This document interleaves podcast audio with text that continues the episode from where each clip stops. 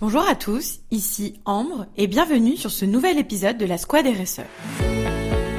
La Squad RSE, c'est un podcast où nous interviewons des professionnels de la responsabilité sociétale des entreprises pour éclairer, orienter, accompagner les entreprises qui souhaitent lancer une démarche RSE efficace et impactante. Ensemble, construisons des entreprises responsables, durables, où il fait bon travailler. Dans ce premier épisode de la capsule dédiée au numérique responsable, il nous semblait indispensable de permettre à chacun de nos auditeurs de comprendre l'impact environnemental du numérique et surtout de se rendre compte que cet impact démarre bien avant l'utilisation. Pour cela, nous avons la chance d'accueillir pour cet épisode l'expert du sujet en France qui n'est autre que Romuald Ribaud, directeur marketing d'Ecologic et vice-président de l'AGIT. Bonjour Romuald. Bonjour Anne, merci de me recevoir à nouveau. Avec grand plaisir. Alors comme je l'évoquais en introduction et avant de rentrer plus en détail dans la notion du numérique responsable, euh, cet épisode, on a voulu le, le dédier finalement pour permettre d'éclairer nos auditeurs sur l'impact qu'a le numérique sur l'environnement. Oui, ben c'est vrai qu'on pense souvent euh, à un peu de la magie. Hein. On dit euh, numérique c'est magique, on est chez soi, en trois clics on peut commander un canapé, un repas, un peu tout n'importe quoi. On se rend pas forcément compte de toute la chaîne matérielle qui est nécessaire bah, pour réaliser ce service. Et donc j'aime bien introduire ce sujet en disant que le numérique c'est pas magique, mais c'est comme la magie. C'est-à-dire que la magie, euh, bon, à part quand on a un enfant, on comprend pas tout, mais une fois qu'on est adulte, on a compris qu'il y a un tour qui se cache derrière, que ce tour c'est souvent une aide matérielle. Et le numérique, c'est exactement ça. Derrière euh, toute euh, cette nébuleuse, ce, nuage, bah, se cache toute une chaîne matérielle qui va de l'équipement que je suis en train d'utiliser, en passant par des réseaux, sont des câbles, des antennes, et tout ça qui vont relier des data centers, des centres de données qui eux-mêmes contiennent des équipements. Et donc bah, c'est toute cette chaîne matérielle qu'il va falloir euh, fabriquer, utiliser et puis bien gérer euh, au moment de leur, euh, de leur fin de vie. Bah, c'est ça qui, crée les impacts du numérique. Et donc au niveau environnemental, bah, les impacts globalement, c'est des impacts au niveau du climat. Euh, du fait d'émissions de, gaz à effet de serre euh, lors de différentes phases, que ce soit l'extraction de matière, euh, lors de la fabrication, les transports. Donc tout ça, ça émet du, CO2 et d'autres gaz à effet de serre qui sont d'ailleurs pour certains beaucoup plus impactants en termes de pouvoir de réchauffement que, que, le CO2. c'est des impacts au niveau de la biodiversité parce que il est question alors quand c'est plus ou moins bien fait, mais euh, il y a des phases, je reviens aussi sur la phase d'extraction, on va en reparler parce que c'est un petit peu dès le départ que la valise écologique est plombée du fait de conditions d'extraction, euh, où là euh, bah, on peut être face à des problématiques de pollution de l'eau, de l'air, des sols, et donc bah, ça, ça a des impacts sur la faune, sur la flore, sur la, sur la biodiversité, et puis des impacts en termes de ressources.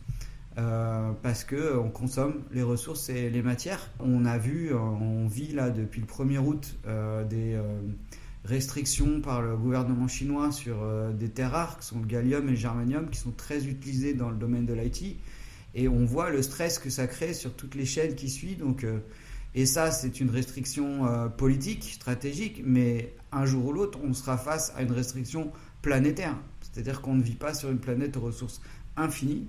Et donc, euh, bah, à moins de trouver d'autres planètes, certains y travaillent, certains y croient. Moi, j'y crois pas encore complètement. Donc, euh, à moins de, trouver euh, bah, d'autres sources, gisements de ressources, on sait que nos ressources sont, sont finies, au sens ne sont pas infinies.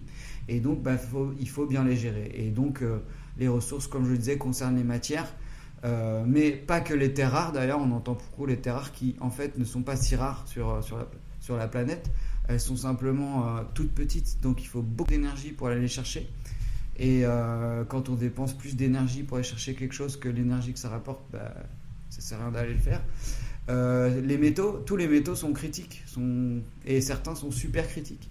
Donc là, on a vraiment un, enjeu d'impact de, ressources. Et puis l'eau, tout simplement mm. l'eau. Bah là, on a la chance d'enregistrer, on est en plein été avec des températures incroyables. Et on a déjà euh, senti, euh, même en France, un stress hydrique dans certaines régions où il n'y a plus d'eau robinet. Euh, donc on sait que c'est que temporaire pour l'instant, mais il faut s'imaginer que ces problématiques vont s'aggraver. Et donc la ressource eau, eau potable, eau accessible, eau au robinet, c'est une ressource très, de plus en plus rare et qu'il faut préserver. Donc c'est un petit peu euh, tous ces impacts que va créer le numérique, mais au même titre que d'autres secteurs. Au niveau de l'émission de, gaz à effet de serre, on considère que le numérique euh, représente entre 2 et 4 des émissions de gaz à effet de serre globales. entre 2 et 4, ça dépend si on est à l'échelle nationale ou à l'échelle mondiale. Et c'est, euh, on le compare souvent à l'aviation. C'est-à-dire que c'est autant de gaz à effet de serre que l'aviation. Donc on voit bien la pollution des avions, ça c'est très visible. La pollution du numérique, elle est totalement invisible et pourtant c'est la même chose. Et surtout qu'on voit beaucoup aussi de personnes qui commencent à prendre des, mesures de restriction euh, en termes bah, d'aviation, en disant bah, je prends plus l'avion pour me déplacer, mais très peu en termes de, euh, numérique finalement. C'est tellement dans nos quotidiens que... Tout à fait, mais en plus c'est très important euh, ce que tu viens de dire parce que quand on compare le numérique et l'aviation, il faut quand même se rendre compte qu'au niveau mondial, on a à peu près 10% des gens qui prennent l'avion, alors qu'au niveau mondial, on a peut-être 80% des gens qui utilisent le numérique. Donc, il faut aussi relativiser tout ça. Et effectivement, euh, on va, on se dit, bah, faut que je prenne moins l'avion, mais euh, on voit pas, en tout cas, moi, je ne vois pas encore de trajectoire où j'ai des limites euh, dans mes usages numériques. Je vois aussi des paradoxes dans les jeunes générations qui sont de plus en plus impliquées, mais qui ont des usages du numérique. Euh, bah, euh, j'ai quatre enfants personnellement, donc je, je, je sais ce que c'est. Et honnêtement, euh, là, euh, on frise les aberrations au niveau des usages, malgré que le père soit engagé et leur fasse souvent la leçon. c'est plus fort qu'eux, donc voilà, il y a des paradoxes. Donc c'est ça, c'était sur la partie gaz à, gaz à effet de serre. sur la partie consommation énergétique, on considère que le numérique c'est autour de 4% aussi de la consommation énergie primaire. L'énergie primaire, c'est-à-dire que l'électricité, c'est pas une énergie primaire. L'électricité, on la produit soit à partir d'uranium euh, dans le nucléaire, soit à partir du vent, c'est l'énergie, soit à partir du soleil. Voilà, c'est pas une énergie primaire. Donc c'est 4% d'énergie primaire euh, sur l'ensemble des énergies euh, utilisées pour créer, pour créer de, l'énergie principalement électrique. En termes d'électricité, justement, on est autour de 6%. Donc 6% en, en France, 6% d'électricité concerne une activité ou un usage, un service numérique. Ces chiffres évoluent, il y a différents chiffres, mais voilà, c'est pour avoir des, idées de masse. Euh, je, suis, désolé si je suis pas fait de la dernière étude qui donnera un autre chiffre, mais on est autour de ça. Au niveau des déchets, on considère qu'il y a 50 à 70 millions de tonnes de déchets qui sont euh, produits sur la planète. Alors il faut relativiser euh, l'impact qu'on a au niveau de la France. En France, on met sur le marché 2 millions de tonnes d'équipements. C'est-à-dire que ce pas des déchets, c'est des équipements neufs. Euh, c'est 2 millions, 2 millions de tonnes. Donc on est loin des 70 millions de tonnes. Donc euh, j'aime bien aussi euh, rappeler que on n'est pas obligé de, de se comment dire s'auto sanctionner en France on est quand même dans les très bonnes pratiques sur ces 2 millions de tonnes mises sur le marché on collecte chaque année environ 700 000 tonnes. Mais il faut aussi euh, relativiser par rapport à la durée de vie des équipements. On a des équipements mm. qui durent très longtemps, voire des équipements qui ont été euh, mis sur le marché avant la filière, qu'on n'a même pas compté. Donc euh, ce qui est important, c'est que on, ait des trajectoires. si les mises sur le marché augmentent, bah, la collecte doit augmenter. pour autant, la différence entre la mise sur le marché et la fin de vie, c'est quand même la durée de vie.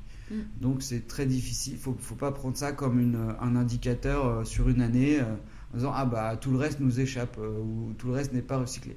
Non, peut-être que tout le reste continue de fonctionner tout simplement. Voilà, donc c'était pour relativiser en termes de, masse. Et puis sur, la, sur la, dimension des ressources, il y a un indice qui s'appelle l'indice MIPS. En anglais, c'est Material Input per Service et qui mesure euh, le besoin euh, de matières premières pour euh, réaliser quelque chose. Pour réaliser une voiture, l'indice c'est 64. C'est-à-dire que pour faire 1 kg de voiture, mhm. je vais utiliser 64 kg de matière. Pour faire une puce électronique, l'indice c'est 16 000. Donc, c'est-à-dire que pour faire 1 gramme de puce électronique, je vais consommer 16 kg de terre. Et c'est là que ces 16 kg de terre, il va falloir aller les puiser les extraire de l'écorce terrestre. Et c'est là qu'on a énormément d'impact. Euh, et c'est là qu'on et c'est pour ça qu'on doit absolument euh, réfléchir, raisonner ses achats et enfin bien recycler parce que euh, le recyclage, c'est-à-dire remettre cette matière dans le dans le cycle de vie d'un autre produit, bah, évite d'extraire d'autant. Voilà. Donc si on, résume un petit peu euh, le cycle de vie euh, d'un produit de A à Z, donc on a la ressource, on a sa production, on a son on on fabrique, on conçoit, on mm. fabrique, on distribue, on utilise, on essaie d'allonger la durée d'utilisation par du réemploi, etc. Et ensuite, bah, malheureusement, comme je disais sur une autre capsule, on va tous mourir et nos équipements, on arrive à un moment donné en fin de vie.